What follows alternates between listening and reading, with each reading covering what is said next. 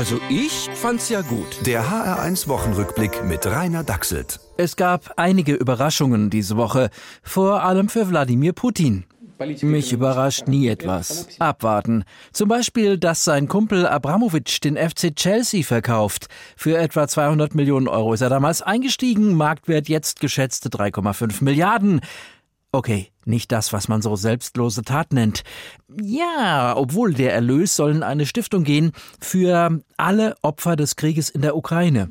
Also für meine unschuldigen Truppen. Das werden wir ja sehen. Nächste Überraschung, sogar in der UNO hat Putin kaum noch Freunde. Und was ist mit Eritrea, Syrien, Belarus und Nordkorea? Okay, also vier Freunde. Von der Sorte noch schlimmer als gar keine Freunde.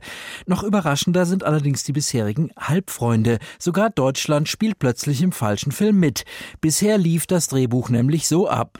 Eine von aller Welt provozierte und erniedrigte Großmacht muss mal wieder Dampf ablassen. Und Deutschland so, wir verurteilen das aufs Schärfste, nun müssen wir zum Dialog zurückkehren. Stattdessen fliegen Bomben. Und Deutschland so, jetzt ist die Stunde der Diplomatie. Eine verstärkte Gesprächsbereitschaft auf allen Seiten führt dazu, dass noch mehr Bomben fliegen. Und Deutschland so, das darf sich nicht wiederholen. Und Putin so ganz leise, wird es aber, darauf könnt ihr euch verlassen. Hat es auch. Aber Deutschland diesmal so? Wir erleben eine Zeitenwende. Und liefert sogar Waffen.